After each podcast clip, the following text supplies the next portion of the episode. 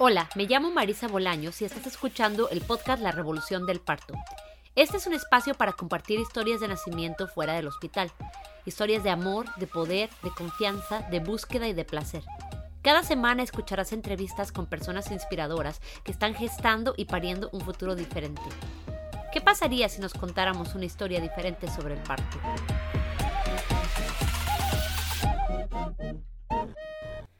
Hola, bienvenidas, bienvenidos, bienvenidos todos a otro episodio del podcast La Revolución del Parto. Hoy les traigo un episodio un poco diferente, eh, sin invitadas, porque tengo muchas ganas de hablar de este tema y mi vida ha estado tan ocupada estos días y estas semanas que no he tenido espacio mental para encontrar una persona específica para hablar sobre esto y la verdad es que yo solita tengo mucho que decir al respecto, así que espero que les gusten estas reflexiones. Antes de empezar, les quiero recordar que por favor se suscriban para escuchar el podcast en Spotify o en Apple Podcast y que nos dejen una reseña o una calificación de 5 estrellas. Eso nos ayuda muchísimo. También nos pueden dejar una calificación o una reseña en, en Facebook. Ok, el tema del que voy a estar hablando hoy es la diversidad de género y cómo se relaciona al parto y a la crianza. Como contexto les quiero contar por qué voy a hablar de este tema. Ya les había comentado en la intro del episodio anterior que hace un par de semanas me escribió alguien que escucha el podcast, cuyo nombre no voy a compartir para respetar su privacidad, porque quería platicar un poco sobre la crianza fuera de las normas de género. Ella había visto unas fotos que compartí de mis hijos en las cuales mi hijo, el más pequeño, estaba usando un vestido y quiso preguntarme al respecto porque su hija, que tiene cinco años, ha estado expresando un gran deseo de usar vestidos y cosas de entre comillas, de niña y algunos deseos de tener un cuerpo diferente al que tiene. En la intro del podcast eh, siempre digo que estamos compartiendo historias de personas que están gestando y pariendo un futuro diferente. Y parte de este viaje también es la crianza de unos niños que vienen a crear y a vivir ese futuro diferente. Nuestros hijos están naciendo en libertad y van a querer también vivir en libertad y nosotros como personas que los están criando tenemos que estar preparadas. Yo sé que este tema es muy grande, no pretendo abarcarlo todo, tampoco sé todo. Eh, hay muchas cosas que yo misma no entiendo por completo, pero la verdad es que más que nada les quiero contar sobre mi experiencia personal aprendiendo sobre todo esto. Voy a empezar por el principio, que fue la forma en la que me criaron a mí. Mi mamá es un gran personaje. Ella siempre fue una persona muy abierta y muy progresista en muchos sentidos. Mi mamá siempre tuvo amigos y amigas que eran abiertamente homosexuales y siempre los aceptó. Nunca censuró el tema conmigo y con mi hermana, aunque tampoco nos daba muchas explicaciones. Eh, era algo normal. Esta realidad para nosotras era en contraste con la educación formal que estábamos recibiendo porque fuimos a una primaria evangélica y después a una preparatoria católica. Y en ambas instituciones había normas de género muy establecidas y un rechazo total a todo lo que se saliera del patrón de la familia nuclear heterosexual.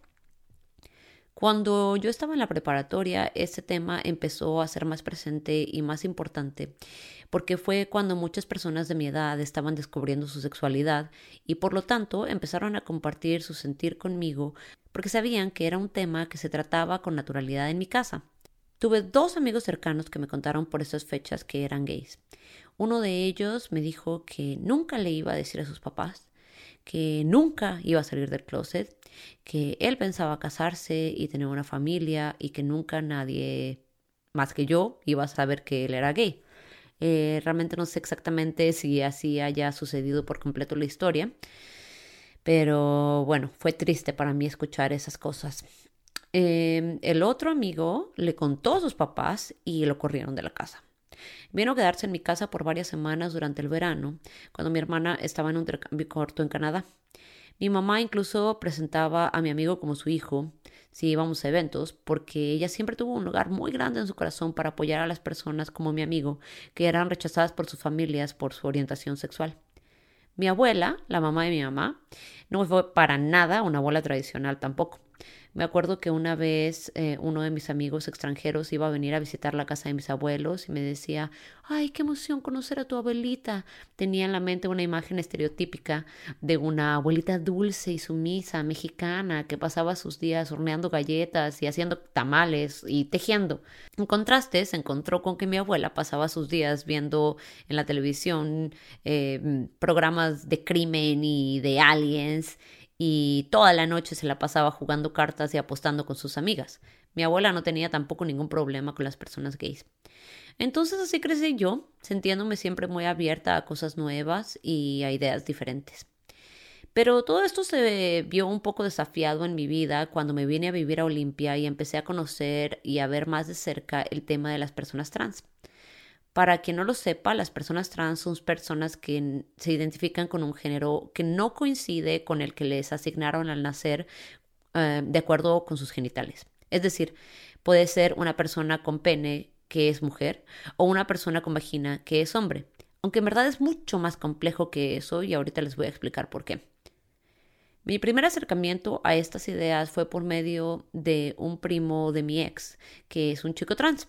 Su mamá me contó que él desde muy pequeño decía que no era niña, eh, él decía que era niño, odiaba usar vestidos e incluso expresaba un deseo muy grande de tener un pene en vez de vagina.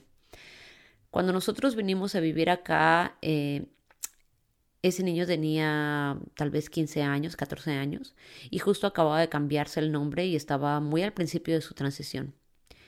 Hoy en día me cuesta un poco reconocerlo públicamente, pero la verdad es que yo no entendía y el tema me hacía sentir muy incómoda.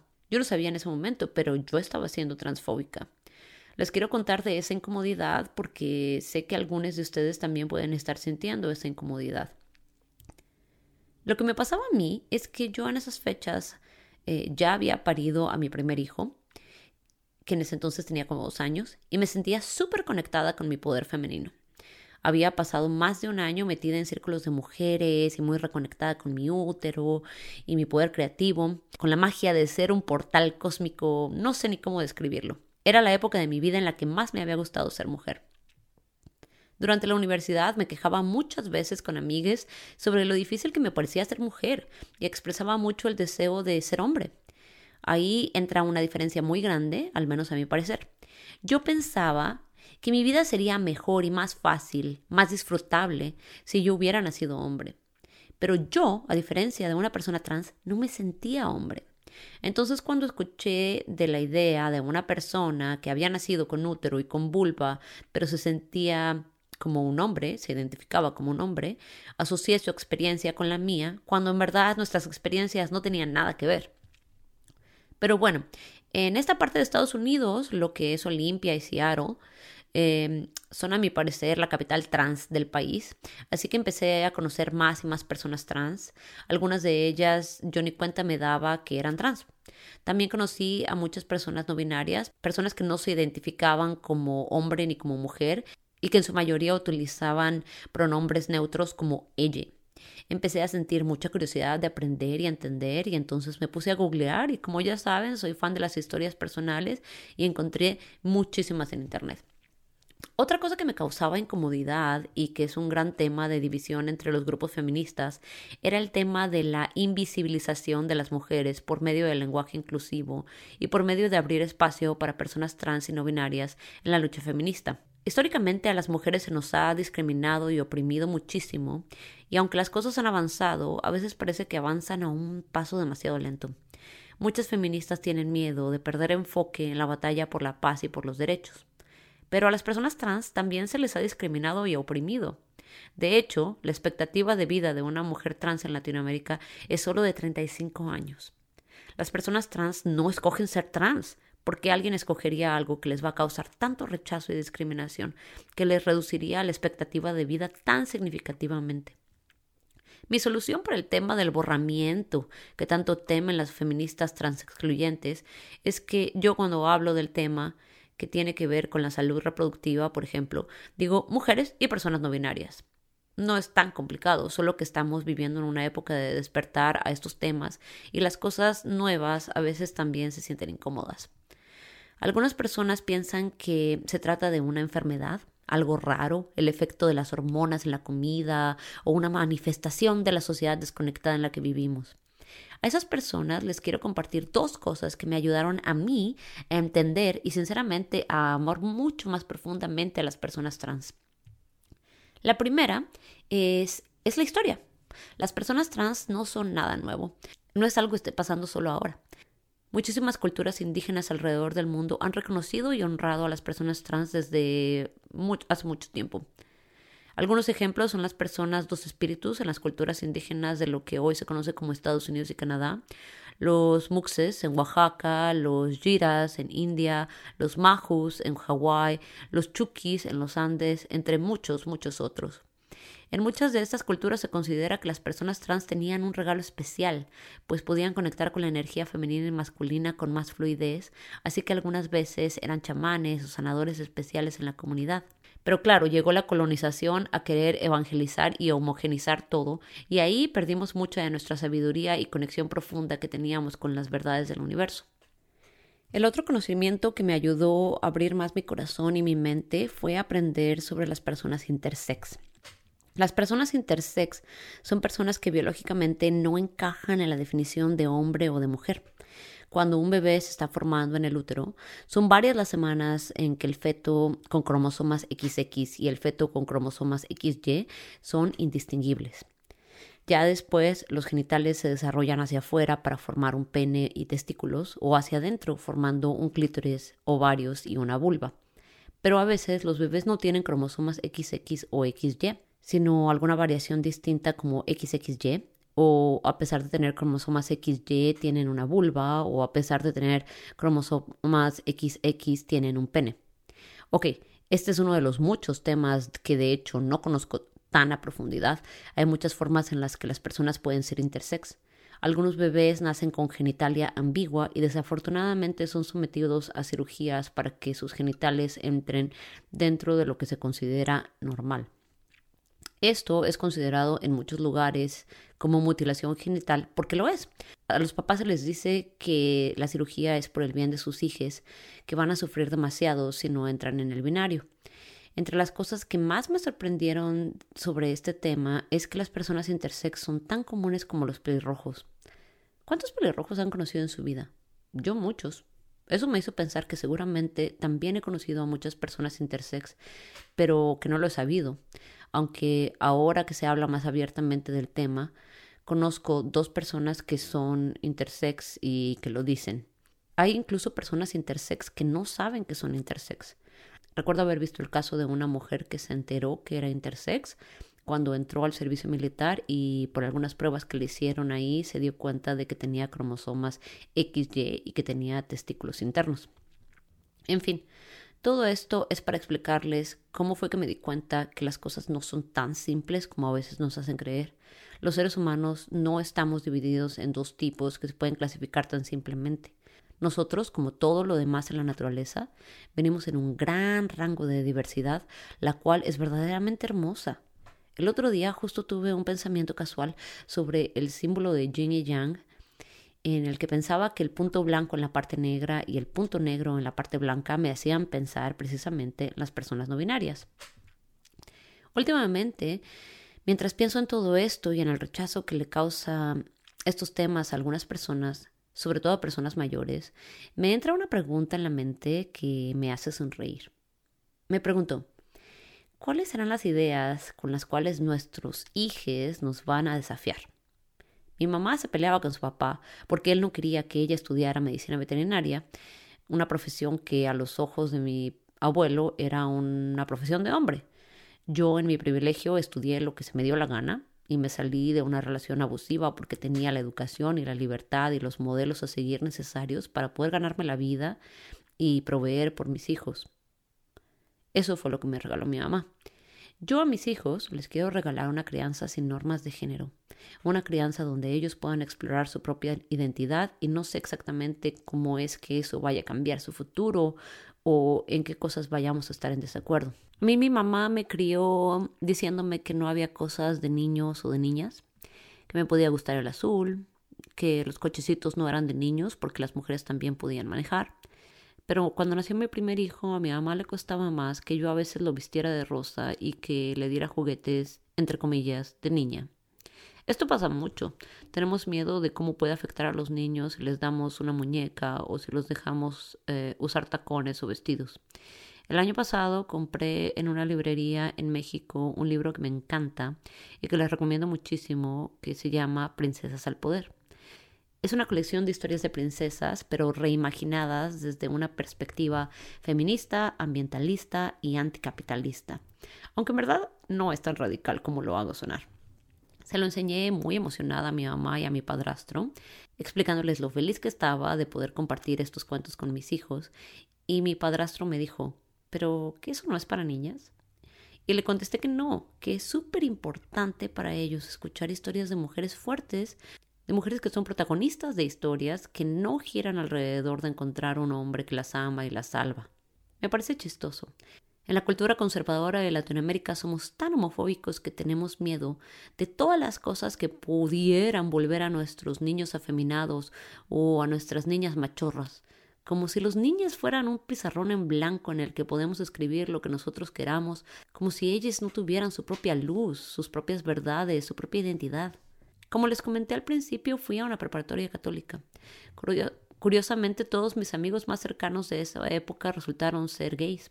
Algunos tardaron mucho tiempo en salir del closet precisamente por el miedo que tenían al rechazo de sus familias católicas.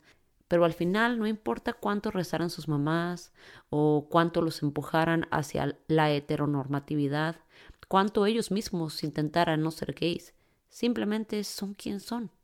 Así es que nosotros estamos criando a nuestros hijos con las herramientas que tenemos, de acuerdo con los valores con los que resonamos, pero ellas también serán quienes son y nosotros podemos aceptarles y amarles o rechazarles y alejarles.